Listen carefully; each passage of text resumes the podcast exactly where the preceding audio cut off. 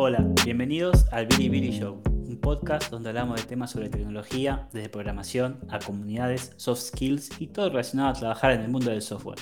Mi nombre es Juan Pablo Blanco y estoy junto a Mateus Maravesi.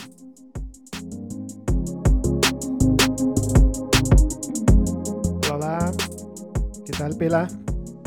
¿Cómo estamos? Hola, Mateus. ¿Bien vos? Bien, yo estoy bien. Y hoy tenemos un invitado eh, de lujo, como, como decimos, ¿no? nosotros. Tenemos que escuchó el 75% de los episodios del podcast. ¿eh? Fíjate en la Le damos un examen en vivo. Le damos un examen. ¿En qué episodio dijimos tal cosa? Pero sorpresa. Sí, eso es. Y bueno, eh, Cristian, ¿quieres presentarte o dar una palabra? Hola, hola. Bueno, antes de nada, bajar expectativas. A lo mejor fue el 73%, no el 75%. no, eh, rebajamos un poco. vamos a dejar pasar.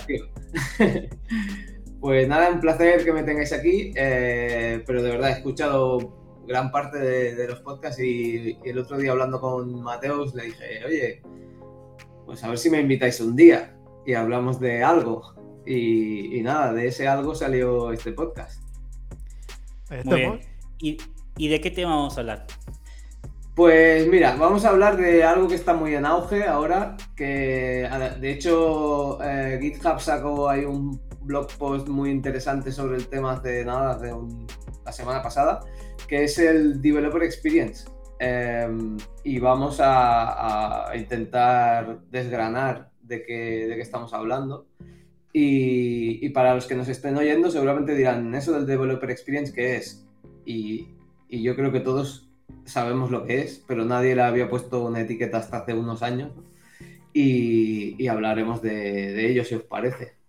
Era mi propuesta, no sé. No, eh, está perfecto. Eh, yo creo que es interesante porque eh, estaba el libro Accelerate, ¿no? que salió en las Dora de Metrics, y después están haciendo la segunda iteración, las Space, ¿no? que, la gente de Istra también estaba involucrada, ¿no? las mismas personas creo que hicieron la, como la, fue en Space. y supongo, yo no leí el artículo, así que ahora Cristian y Mateo, si ustedes lo leyeron, nos pueden incluir un poco más, pero creo que eh, hasta lo poco que vi del, artículo es los resultados ya con datos de, eh, no sé si las Space Metrics puntualmente, pero sí los Developer Experience, ¿no? Que va un poco ahí, en ese ángulo, ¿no? Sí. Eh, y bueno, el, artículo va un poco por ahí, por donde dices tú, ¿no? El, pues eh, un poco el cognitive eh, overhead, el, el feedback loop y el, flow del equipo y demás. Y, y sí, exactamente va por, por, esas, por esas derroteros, ¿no? Pero el developer experience, pues a veces también engloba un poco más más cosas o, quizá lo podríamos decir de otra manera, ¿no? De, una forma más llana. Es en plan, ¿qué es el Developer Experience? Pues es todo aquello que trabaja para que el equipo de desarrollo eh, esté mejor, ¿vale? Y en ese esté mejor, pues es un paraguas muy, muy grande y ahí tenemos pues 200.000 cosas. Pero básicamente lo que se definió así eh, ya hace unos años fue pues que trabaje por la productividad del equipo, eh, el impacto que este tiene, que es algo que se tiene a veces un poco mm, olvidado. Se, habla mucho de que seamos productivos, de que colaboremos, de que estemos contentos, pero y, el impacto que tiene ese equipo en, el producto o en el servicio que estamos dando, eso no se, no se valora mucho, ¿no? Y, y como decía, la productividad, el impacto, la satisfacción que al final en, este mundo tan competitivo como es la IT, eh, retener talento y que el equipo esté contento eh, es súper importante porque cuántos colegas tenemos que rotan más que, un ventilador, ¿eh? y, luego pues al final todo eso acaba siendo pues em, un conjunto de, cosas que acaban por hacer que el equipo colabore mejor, ¿no? Entonces tendríamos esas cuatro, cuatro ramas. Pero, capaz me desvío del tema, pero mm. ¿sigue habiendo esa job hopping, esa rotación? ¿O hay, un, hay como un... se está enfriando el mercado y esa, o sea, esos cambios? Voy, a hacer una... Capaz nos desviamos, ¿eh? Capaz nos desviamos de Spirit, pero justo comentaste esto de que cambia mucho, que es verdad, que a veces cambia mucho, como históricamente. Yo también lo he hecho, por supuesto. Y eh, se te pierde mucho conocimiento de dominio, tienes que volver a refrescar y un montón de temas, ¿no? Que, que, el equipo va perdiendo ese knowledge, ¿no? Que ganado con la experiencia también del tiempo de estar en ese dominio, ¿no? Pero, ¿siguen viendo que esto está pasando o es algo que se está como enfriando un poco? A ver, te voy a dar una respuesta muy de consultor. Es depende. Mira, mira cómo va. ¿Eh? Mira cómo va. A ver, eh, yo creo que, o sea, yo me he dado cuenta de dos cosas. Mientras más joven eres, más rotas y mientras más eh, experiencia ganas, eh, más, estabilidad buscas, ¿no? Entonces, en esa estabilidad es donde quizá está el impacto de, todo esto que hablamos. yo para mí sí que es verdad que yo por suerte he estado en equipos muy estables, pero también es verdad que si me pongo a contar, por ejemplo, desde los cuatro años que llevo en Codurance, cuánta gente ha entrado y se ha ido, eh, es una locura. O sea, hablamos de mucha gente. Y es un equipo medianamente pequeño, porque no, hasta hace no mucho no éramos ni 100 en, en España, al menos hablo. Pues imagínate, si en un equipo de 100 personas que es un equipo, sí, ya empieza a tener cierta entidad, hay tanta rotación, pues mm, imagínate en equipos más grandes. Es, un buen, punto. Mm. Y en la, ¿han usado las, las Dora Metrics? Pues... o eh, parcialmente, por lo menos. ¿Hablas de, mí personalmente en, el trabajo o, de forma... Sí, a los dos. A, los dos.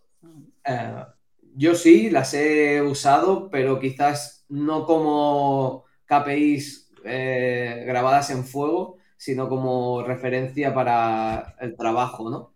Eh, una cosa, eh, veo que Mateo se ríe, pero es que lo de las cosas grabadas a fuego a mí no me, no me acaban de, de gustar. O sea, luego hablamos de flexibilidad, de no sé qué, y, luego, venga, pues ahora KPIs que nos marquen si lo estamos haciendo súper bien o súper mal. No, pues, vale, sí, tiene que existir para mí, en mi opinión, esto es totalmente subjetivo. Eh, creo que tenemos que tener cosas contra las que eh, compararnos o buscar cierto de esto, pero no tiene que ser la única visión que, que tengamos, porque eh, es que si no te estás encerrando a ti mismo, te estás creando una trampa a ti mismo si te acotas a, cuatro, cinco eh, métricas, creo. Sí, y a veces pasa con esto de las métricas que medimos, medimos, medimos, pero después ¿qué? ¿Qué hacemos con eso? ¿no? Y a veces no hay un plan detrás, es simplemente, bueno, miramos, están todos midiendo, porque Dora, yo me acuerdo que en su momento con esta de la Forky Metrics y demás, hubo como también, no sé si un eh, todo el mundo hablando de eso, pero sí noté una cierta eh, ansiedad de empezar a medir este tipo de cosas que está muy bien, pero después ah, yo lo que he experimentado es, bueno, ¿y ahora? Mm. Ok, tenemos este número. ¿Y qué hacemos con esto? ¿No? Porque es muy bonito, pero ¿y después qué hacemos? Y creo que ahí es donde eh, es clave también, más que el número per se, ¿no? Dónde estás metido y demás, lo que haces con ese dato, ¿no? Mm. Si accionás o no accionás, o si es una métrica que te suma al ego, ¿no? Simplemente si, ah, estamos acá, estamos perfectos. O simplemente lo tomás como un parámetro de mejora interna, de decir, bueno, a ver cómo podemos, qué es lo que nosotros necesitamos y si tiene sentido. Y que por eso creo que esta evolución a Space, que, empiezan a hacer también las service de los developers, de empezar a, las encuestas, de ver cómo están, porque hay un aspecto subjetivo siempre, ¿no? Y no se puede negar que sos productivo o sos productivo y, no sé, es también cómo te sentís, ¿no? Sentís que puedes, tenés bloqueos constantes, sentís que puedes hacer, si haces Trambase Development, que puedes hacer, que tenés, eh, haces continuos delivery constantemente, ¿no? Que estás todo el tiempo haciendo producción, formas, ¿no? Te hace sentir que sí sos más productivo, ¿no? Y ese, cómo lo medís en un número, creo que era un challenge. Y después pasó lo de Mackenzie, ¿no? Que, que, tuvimos un episodio con Mateus que hablamos de la famoso artículo de McKinsey que habla de productividad. Muy business eso, ¿no? Muy orientado a... Eh, faltaba que, no sé, ya no me acuerdo, pero no sé si medían incluso el número de commits, empezaban a medir el output eh, de los... Número de PRs. Que no tiene sentido, ¿no? Porque decís, ¿eso qué te dice? ¿Hacías mil PRs o diez? No sabes si es bueno o malo, digamos, ¿no? Claro, eso es como cuando te, te, basas en tu code coverage o cosas así, ¿no? Eh, vale, tengo el 100% del coverage, pero ¿y qué? ¿Qué significa eso? Em, Totalmente.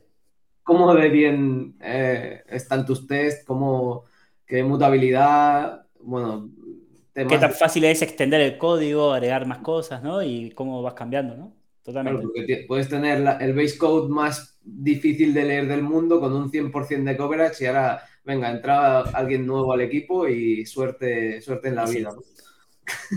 Claro, pero yo creo que, bueno, eh, Dora, así para mí, creo que me acuerdo que fue un, intento de trasladar. Yo estoy de acuerdo con todo que, que estamos hablando aquí, ¿eh? pero fue la primera métrica que eh, vi que enfocaba, que estaba enfocando no solo en cosa individual, y un poco más mm. allá de lo que llaman de eh, Agile Metrics, ¿no? De cosas de story points, de mm. burnout chart y toda esta la historia, ¿no?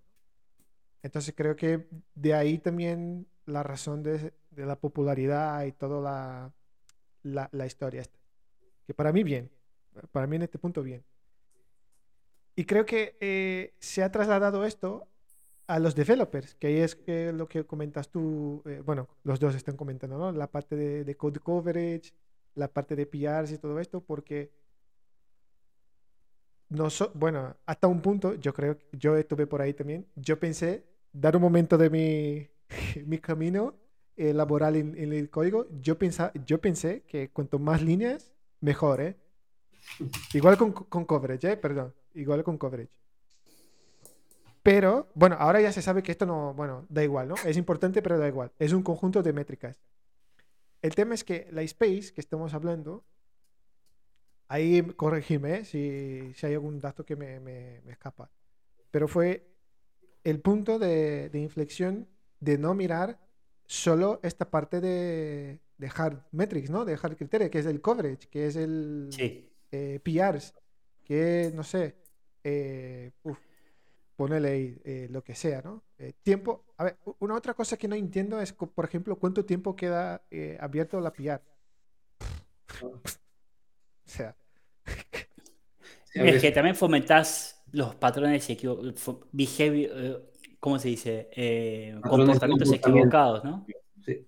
Porque si medís velocidad de PR, la gente va, tendés a favorecer, si haces muy rápido, es mejor y capaz perdés calidad, perdés eh, visibilidad, perdés un montón de cosas, porque hay, hay una métrica que tienes que cumplir, ¿no? Y entonces deja de tener sentido esa métrica. O en realidad promoves patrones de, de, comportamiento que no son los que uno quiere si quieres tener un ambiente productivo, calidad y demás. ¿no?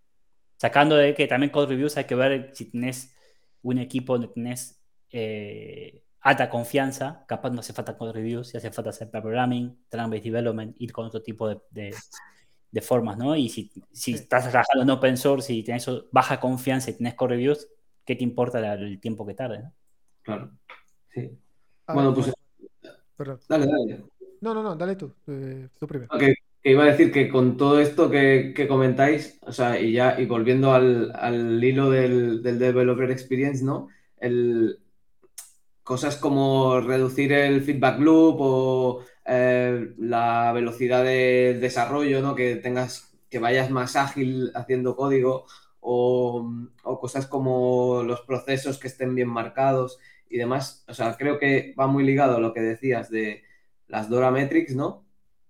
Porque son cosas que te ayudan a nivel, eh, vamos a decirlo así, estructural o de equipo, como decíais, a mejorar y eso te impacta en lo que, lo que os comentaba antes de pues, la satisfacción, ¿no? Pues claro, si yo cuando hago un pull request o no hago un pull request porque ya trabajamos con Trunk-Based Development y llego antes a, tener mi, código en producción y no sé qué, pues yo me voy a sentir mucho más eh, productivo. Ya no, voy a, ya no es que me voy a sentir, voy a serlo porque voy a estar dando valor antes y voy a reducir esa fricción de, ahora me tengo que esperar a mañana a que se conecte Mateus para que me mire el, pull request y a ver que, si me pone un comentario y, después no sé qué.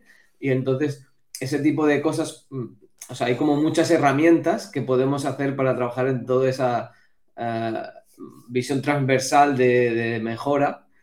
Y, seguramente Dora Metrics caen un poco en, algunos de esos puntos.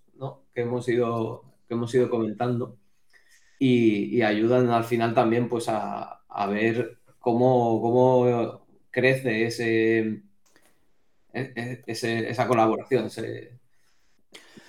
Y también hay un criterio que uno tiene que aplicar y no siempre se aplica lo, la teoría del libro, no te aplica capaz para tu día a día. ¿no? Yo trabajé en una empresa muy grande, eh, conocida, que no voy a decir el nombre, pero que release cada seis meses. ¿no? Teníamos el release por cuestiones que tenían sentido, temas de contrato, temas legales, temas de, teníamos clientes externos y temas de, procesos y cosas que tampoco tiene ahora eh, para el caso, pero lo importante del dato es, hacíamos release cada seis meses.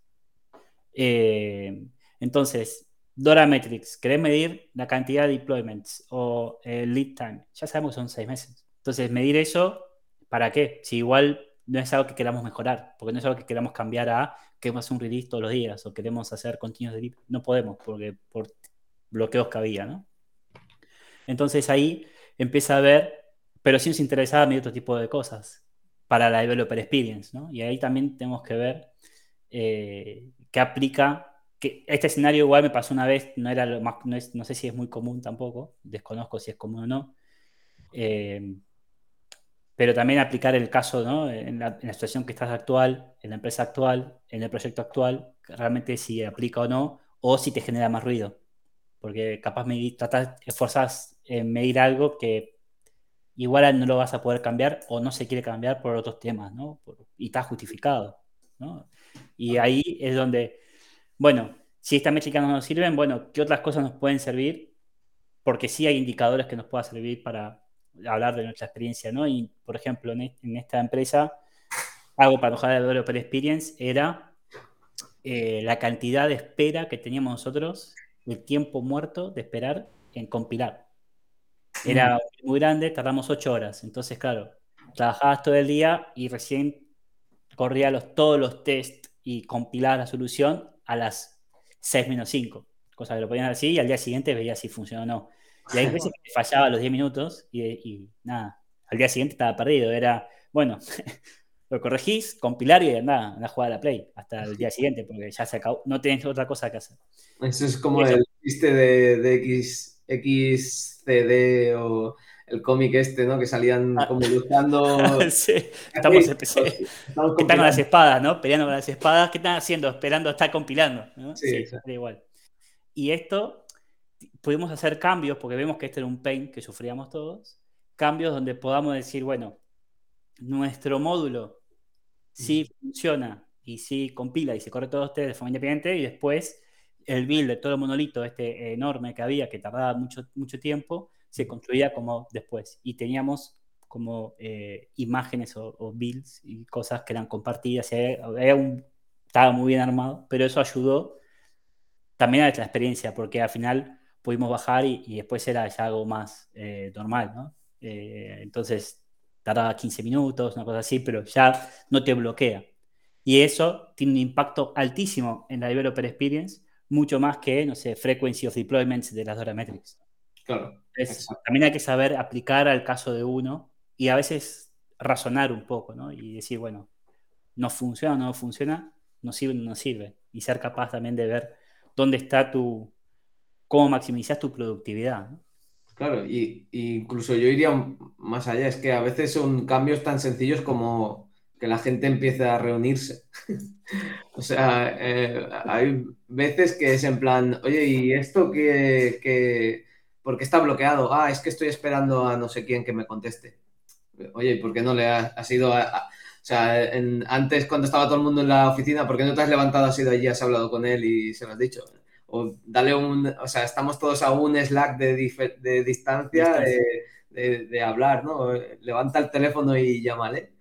Eh, eso, es, eh, eso es tan, tan sencillo como eso y a veces ni caemos y estamos ahí en plan, no, es que tardamos mucho en hacer un despliegue y a lo mejor para el despliegue es el, menor de nuestros problemas. A lo mejor las dailies son un status reporting en vez de una daily de verdad.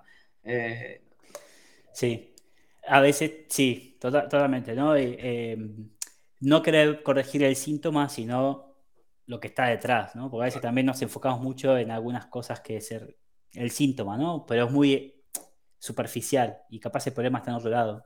Y mm. hay que sentarse realmente e identificar. Pero para mí, un hint o una, una guía siempre es: tengo este número. ¿Qué hago con eso? ¿no? Tengo esta métrica. Okay. ¿Qué voy a hacer? ¿Para qué la quiero? ¿Qué, qué me va a aportar? Y a partir de ahí decir, bueno, ¿quiero mejorar esto o no lo quiero mejorar? Y y ver realmente si es algo que quieres medir. Y invertir el tiempo para poner los mecanismos para poder medir algo. Tenés que después accionar, porque si es simplemente, no, quiero saber por curiosidad, es lo capaz que es que, no sé. Yo, yo estoy de acuerdo, ¿eh? Pero, por ejemplo, esto que mencionas de la compilación, eh, y creo que fue un, bueno, eh, hay un ebook no sé si es un book o un PDF, no sé, este de, del Adi Osimani, ¿no? Eh, que habla también, porque compilación para mí es una, una de las partes, ¿no? De, de, hecho de la Space, quizás de la Dora también, pero la Space es como individual, ¿no? Yo pondría esto también en el, el bolsillo de, de, herramientas. Pero un otro ejemplo que yo veo que, que se ocupa y hace cargo eh, de, de, dar una, una experiencia buena al desarrollador, así por decir, es por ejemplo eh, la parte de, Chrome, ¿no? Si eres un desarrollador que estás ahí tratando mucho con web development, para mí hay cosas que Chrome hace que son eh, innovadoras, ¿no? Que siempre tienen que estar ahí, que te trae de vuelta. Y esto, para mí, eh, cambia. Entonces, por ejemplo, ver cuando inspeccionas un elemento en el navegador y te haces un highlight, si usas Flex, Grid, ¿no? Y cuáles elementos, esto para mí es una cosa muy, muy interesante que va en el hueco este, en el bolsillo de herramientas. Que claro, si entiendes qué está pasando, ¿no? Es más fácil de, corregir, de hacer lo, que sea, ¿no? Y hay muchísimas otras cosas más, ¿eh? Ahora, lo que me quedé pensando, porque me parece que estamos transicionando a, esto, que no es solo el nivel individual, ¿no? Que es más a nivel, eh, bueno, quizás el nivel de individual o de equipo, pero por ejemplo, ¿Qué, qué, developer experience aporta a nivel de equipo, no? Porque hablemos de eh, individualmente, ¿no? De esto, pero a nivel de equipo, esto aportaría algunas cosas más. Bueno, en la parte de compilación quizás aporta también, ¿no? Pero ¿hay algún otro ejemplo más? Yo tengo. Eh, a mí se me ocurre así a, bote pronto em, que, el, que el hecho de que. Bueno, no, Tírale tú, porque me he quedado en blanco. ¿Sí? No, que va, puedes tirar. No, no, estaba pensando en una cosa y se me ha ido el hilo. Porque, por ejemplo, hay una otra parte que ahí sí creo que es el nivel del equipo que influye eh, un poco más allá, no solo de, las herramientas y, todo esto, que es, por ejemplo, la carga cognitiva, ¿no? O sea, la carga cognitiva que uno tiene para llevar a cabo una, una tarea, ¿no? Que sea que lleva o no a que entres ahí en un estado de flujo, ¿no? De, información que, te lleve a ser que estás ahí enfocado, ¿no? ¡Pum! Que no, no esté ahí trasteando con otras cosas, ¿no? Notificaciones y todo esto. Sí, eh, iba, lo que iba a decir yo va un poco por ahí, ¿no? Que es ah, el, no es tanto la carga cognitiva, sino el, el, bueno, yo le llamo lottery factor porque boost factor no me gusta no sé si sabéis lo que es. El, el boost factor es qué pasaría si a alguien del equipo pues, le pasara una desgracia. Eh, a mí no me gusta esa porque es muy negativo, entonces yo lo hizo en Lottery Factor, ¿no? Que es que, qué pasaría si te toca la lotería y ya mañana no vuelves. Que es eh, que como esa pieza quitada, cuando quitas una pieza del equipo, cómo afecta al resto de gente, ¿no? Y e, eso, es lo que iba a comentar, pero ahora respondiendo a lo que tú decías de la carga cognitiva, eh, no es solo em, cómo, cómo es tu día a día, sino imagínate que tú para poder funcionar, para que tú eres un full stack developer y te tienes que levantar el frontend, el backend, y para levantar el frontend tienes que hacer 17 pasos, porque primero tienes que levantarte el Docker, luego el no sé qué, luego otra imagen que tiene no sé cuántos. Eh, te copiaste de README que está desactualizado y que no te funciona el comando. Luego te tienes que conectar el CLI de AWS porque resulta que hay unos parámetros que los tienes ahí. Luego, ahora me voy al, al backend. Ah, el backend es que resulta que para ejecutarlo necesito usar el, Postman para no sé qué y bueno, y tienes ahí para levantarte el entorno y empezar a trabajar, eh, pierdes, bueno, inviertes, vamos a, a decirlo así, inviertes una hora de tu día en, eso. O sea, la carga cognitiva de explicarle a alguien eso cuando entra el equipo es gigante. Y para ti, cada día, tener que hacer eso, pones el ordenador en sleep antes que apagarlo. Porque eso es eh, súper painful, o sea, es doloroso para cualquier persona. y no he dicho nada descabellado, ¿eh? Estoy seguro que más de uno de los que escuché. A mí lo más descabellado es que apagas el ordenador. Sleep por default. Sleep. Yo no sé, creo que lo último que apagué fue el año pasado.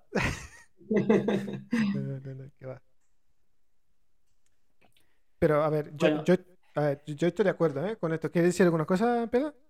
Tire, tire, tire. Sí, no, que iba a decir que eh, a veces para mí con todo esto de Developer Experience y, y con todo lo que pasó cuando como que hay distintos, muy, ¿no? Como, como distintas eh, periodos, diría, con esto de que salió Accelerate, que salió Dorametrics, con eh, que toda la gente de negocio creo que leyó una sola página de Dorametrics del Accelerate, que era la parte de la, eh, la tablita que te daba los números.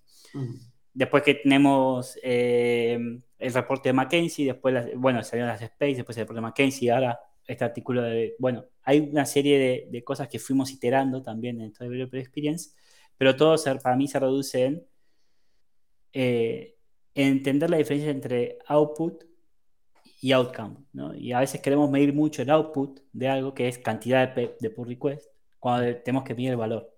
Mm. Y ahí es donde ahí se hace muy difícil tener una, una métrica o una cuenta que sea la misma para todas las empresas y podamos como bueno, esta métrica no sirve para todos por igual. Yo creo que ahí hay que, pasa mucho, de, depende de la organización.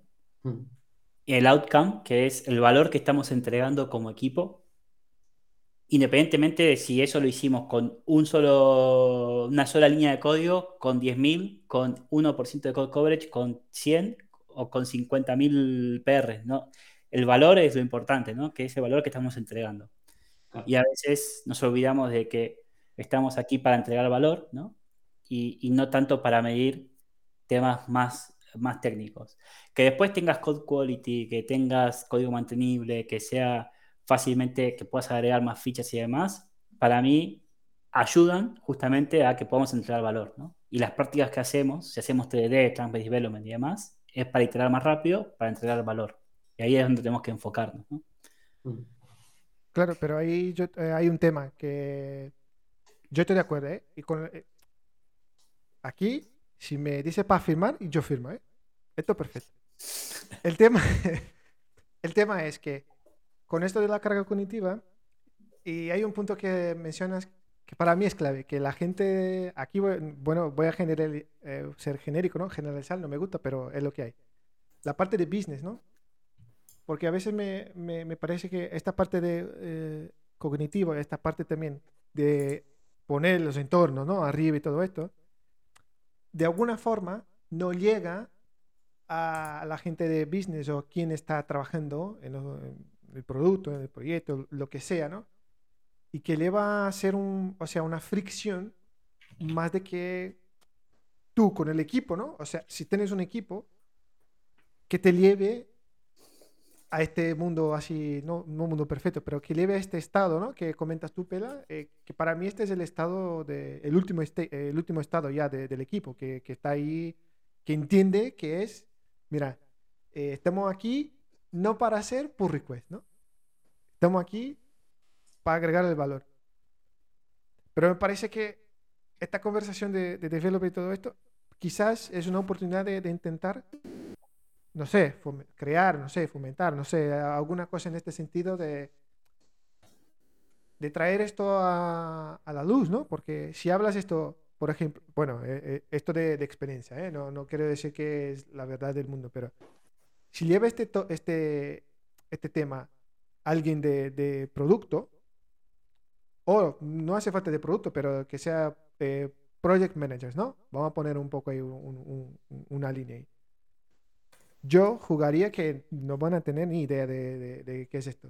Y van a tirar por la parte ahí, bueno, eh, más rápido, que sea así o, no. Que, que, a mí no me importa que me, vea con la cosa, ¿no? O no, que me venga con la cosa, con el, con el output, puede ser. no Pero ese es el problema. ¿no? Porque creo que se confunde el, eh, como si fuésemos un taller donde pones a 10 personas hacen 1000 clavos, pones a 20 personas hay 2000 clavos. Y nosotros no, no funciona así la industria del software, ¿no? Entonces, la paradoja, que está ahí. La paradoja de las embarazadas, ¿no? claro. Eh, entonces creo que ahí eh, radica una de las principales, no sé si es eh, un problema de que, digamos, lo veo generalizado, como las personas que no son de la industria se, les dificulta saber realmente comprender esto. Yo creo que hay una falencia, haciendo un poco de introspección de nuestro rubro, de que no somos capaces de poder explicar o evangelizar o educar también en el por qué hacemos las cosas que hacemos, porque creo que tampoco está muy eh, estandarizado ciertas prácticas, ¿no? Como que hay hasta diferencias de opinión incluso de ponemos en, tela de juicio algunas prácticas que, incluso están probadas, ¿no? Y, entonces, ya es muy difícil, incluso si en la propia industria no hay una. ¿Que están probadas o, que no están probadas? Que están probadas. Ah, ok, ok, sí, sí, ok, ok. Eh, y entonces, más difícil todavía es poder explicar a alguien de business, porque si viene una persona te dice una cosa, después viene otra y te dice otra, y, y es como, bueno, confuso, ¿no? Es confuso para nosotros, más todavía para gente que no es de la industria. Ah, eh, una cosa que yo veo con, esto de nuestra industria es que hay como muchas...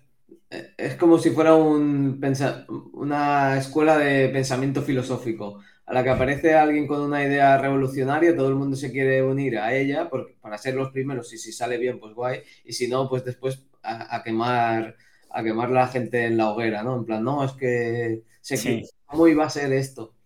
Lo que sí que lo que sí que me, me gusta o no sé es que al menos en los últimos años veo un intento por intentar establecer como unas baseline de, calidad, en al, menos en, en, las empresas que se toman su producto en serio, ¿no? Antes era en plan, venga, hacemos cualquier cosa, que vaya todo para, adelante, y desde hace ya unos años, no sé cuántos, no sabría decir, desde hace, 10 años, eh, hay como este cambio de mindset más en, hacia la calidad y hacia un tener cuidado con lo que se hace porque hay que pensar en que eso sea escalable o que llegue a, buen puerto, de, sea de la forma que sea, ¿no? Pero hay, como toda esa tendencia.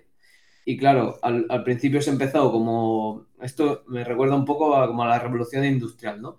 Eh, se empezó así como cambiando las herramientas y todo el mundo trabajaba 20 horas en la fábrica y después se fueron a, eh, especializando las herramientas y enseñando más a la gente hasta que ahora con una cadena de montaje hacer lo mismo que antes eh, con seis personas, hacer lo mismo que antes con 600. ¿no? Y eso es un poco lo que veo también en, nuestra industria, que a raíz de ir especializando esas herramientas, esas prácticas, esas iterando sobre lo que queremos mejorar o sobre los, los, puntos, esos flacos que cada uno suelta su idea y a ver cuál es la que acaba funcionando, creo que por ahí va un poco el, hacia dónde va esto que decías, de, que va cambiando y todo el mundo se quiere unir y, demás. No sé cómo, lo veis vosotros. Si habéis visto, porque por ejemplo, yo lo he visto desde cuando empecé a, trabajar de programador, hace ya un montón de tiempo. ahí, al menos yo solo recuerdo que tuve un profesor en la, en la uni que me habló de testing. En plan, habría que, tendríais que escribir primero test, no sé qué. O sea, nos, explicó un poco test, no, no diría eh, TDD, pero sí test first, ¿no? En plan, primero escribe lo que quieres probar y después eh, escribe el código.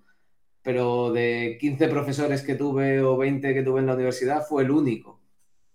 Y después, como que ahora a lo mejor también es, un bias de estos que tienes como, como, los de YouTube, ¿no? Que si empiezas a ver vídeos de lo mismo, siempre de un tema, siempre te acaba mostrando lo mismo. A lo mejor eso es el bias también, pero sí que parece que hay como más eh, awareness de, eso en, la industria. Sí, pero es verdad que, que, bueno, comentabas esto de, tenemos a veces el hype nos queremos unir todos, queremos ir todos a un lado, después eh, prendemos, la, ¿no? prendemos en la hoguera cualquiera que haya dicho eso porque vamos para la otra dirección y queremos prender todo fuego. Y ahora no sé qué pasó con el mundo de Twitter, porque estoy viendo, están todos contra la arquitectura hexagonal de golpe. Y esto es algo que tiene hace como, no sé, 20 años, 15 años tiene la arquitectura hexagonal. Como mínimo. Eh, y no sé qué pasó esta semana, que están todos ahora saliendo de este tema hasta trending topic, y qué pasó con esto. Y es, es parte, ¿no? Mm. descubrimos, o también hay personas que tienen mucha influencia en su opinión y van también cambiando, ¿no? Y van generando estos cambios, ¿no? Eh, eh, pasa, y es normal también, y vamos solucionando, y, y Tailwind, CSS, con esto de, Utility First, que, que Adam, bueno, es, era conocido en, el, mundillo, ¿no? Bueno, especialmente en PHP creo, porque venía, no sé si del mundo del árbol o de qué, pero era medio conocido ahí, empezó a experimentar con esto, empezó a funcionar. Ya había algo, Tachyons, algo así que era el de Meta, el de Facebook, había algo así que no, no, no impactó y estaban todos con BEM o algunas, unos patrones ahí medio de, reutilizar CSS y de golpe ahora eso era todo malo y hay que hacer utility first. Y fueron todos. Y Tailwind es algo que es hoy creo que casi el estándar. Es como que cualquier cosa que haces en frontend nuevo va a venir con Tailwind. Hmm. Y pasa, pero después veremos el impacto que tendrá esto a largo plazo, si funcionó o no funcionó, que va. Y no quita que lo que hayamos hecho en ese momento haya sido bueno o malo, sino que también fuimos aprendiendo. A veces nos olvidamos de que también aprendemos y continuamos creciendo, ¿no? Y, no querer prender fuego todo lo anterior, como que todo lo anterior es negativo, ¿no? Es, todo lo anterior nos llevó a lo que estamos hoy, a entender cómo tenemos que trabajar hoy, ¿no? y, que, también, a lo mejor, bueno, es lo típico de, lo hiciste lo mejor que supiste con las herramientas que tenías en ese momento, seguramente también. Eh, Importantísimo ese principio. ¿Cómo? Importantísimo siempre tener eso presente, ¿no? De que es la, vida que, la información que había en ese momento y, tomarlo como tal, ¿no? Y por eso también prácticas como los ADRs, las, registrar el contexto en que se tomó una decisión de arquitectura es importante para el futuro porque vas a entender mejor por qué tomaron cierta decisión. Es como el de... También está la imagen está en Stack Overflow de, de la persona que, es algo que no se puede entender y dice cantidad de horas eh, intentando refactorizar esto por favor, el que lo intente de vuelta, registre las horas para, el próximo. Iban 257 horas en un método que fue intentando cambiar, cada uno que lo agarraba lo quería cambiar y pusieron el contador de horas. Porque esto es lo mismo, ¿no? Es, un poco Yo no sabía. Sí. así como curiosidad, una cosa que, en, en, una empresa que estuve era de resultados deportivos y mm, había un chico que tenía, la, cuando pasaba los test, eh, los, tiraba por consola siempre y tenía un script que cuando pasaban eh, se escuchaba un estadio de fútbol hacer ¿Sabes? Y cuando fallaba hacían uh". y, ahora me ha recordado eso que decías. Como Pues bien. Pues bien. Yo creo que ahí hicimos un repaso, ¿no? Con, el tema este. yo me quedo ¿cuál es la conclusión? ¿Es importante o no es importante? Bueno, eh, yo me quedo que con eh, este último bloque, ¿no? Es que, o sea, Develop Experience no es solo también la parte de tooling, ¿no? Claro. Eh, tener en cuenta todo esto es importante. Ok. para mí, el resumen es: la Developer Experience no es solamente que los developers sean felices, en definitiva, da un impacto al negocio e a nivel business, a nivel dinero, de inversión, de cuánto invertimos, es beneficioso preocuparse por la developer experience porque termina impactando positivamente en el negocio, ¿no? Hace que podamos maximizar el valor de los developers para maximizar el valor que podemos aportar. Entonces yo creo que es a nivel monetario es interesante entender de que invertir en developer experience es invertir en el valor que podemos aportar a nivel de la organización. ¿no? no hay que dejarlo de lado. hay que maximizar la productividad del equipo. Esa es mi conclusión. Sí, sí, no, no lo podría haber resumido mejor. O sea, reducir al máximo la fricción para que el, equipo de desarrollo eh, aumente o maximice el impacto que tiene en, el producto o en el servicio. Ese sería el resumen que, haría yo. Y, que hay mil cosas que se pueden hacer. O sea, no es solo, como hemos hablado, no, no es solo en cambiar una herramienta o, empezar a hacer una cosa, sino que puede ser desde eh, tener reuniones a, implantar trunk-based development. Eh, puede ser cambio, yo qué sé, pues desde cambios culturales, cambios de tecnología, cambio de procesos, de sistemas, hay un montón de cosas que, pueden impactar. Y, seguramente la gente que esté eh, escuchando esto dirá, pero esto no es nada nuevo, no, no es nada nuevo, simplemente que, como cada vez tiene más importancia porque se, está viendo ese impacto uno a uno, ¿no? Casi, de inversión en un sitio, el retorno por el otro, pues por ahí viene el, por ahí viene el, auge de todo este tema. Y, está muy bien que se haga ese tipo de artículos, ese tipo de cosas y demás, porque primero te dan un marco, por ejemplo, las Space Metrics y demás, te dan ideas donde empezar, donde ya puedes sacar, incluso te ayudan a justificar, ¿no? Porque a veces ponen en palabras cosas que decís, esto yo lo sabía, pero no lo puedes justificar, no lo puedes medir o no tenés las herramientas como para poder encontrar esos hechos puntuales, esos datos y poder medirlo y realmente llegar a una conclusión.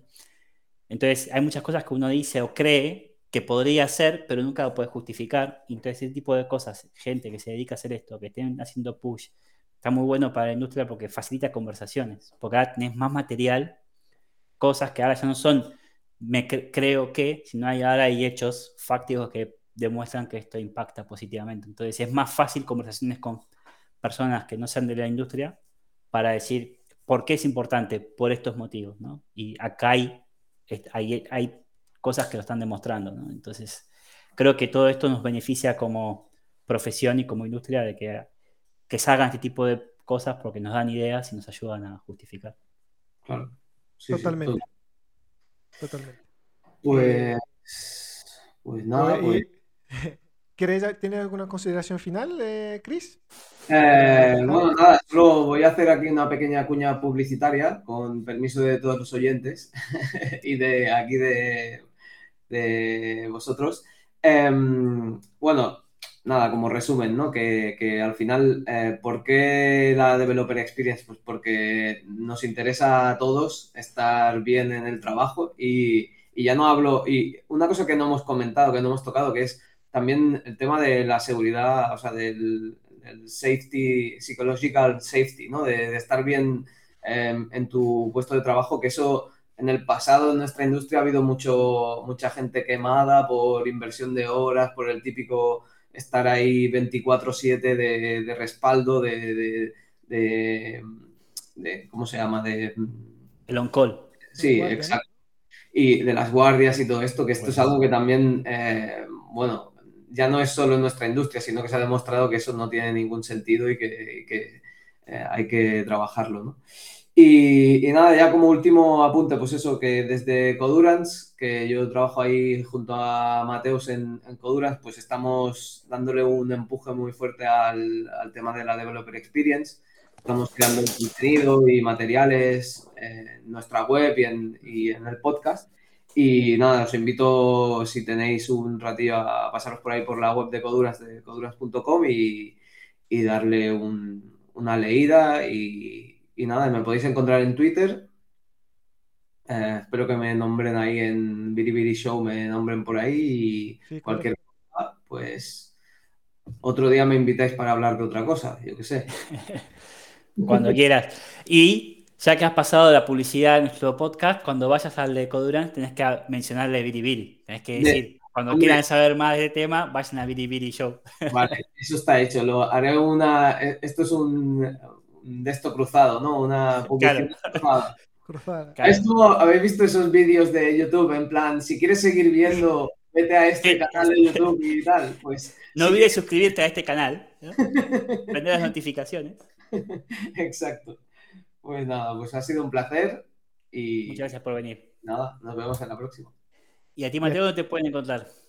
Bueno, como la gente ya sabe, en mi blog, el famoso barabes.com, y si no en Twitter, ahí también dejo en las notas.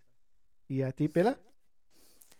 A mí me pueden encontrar en Twitter en jpblancodb y como siempre, db no es de database.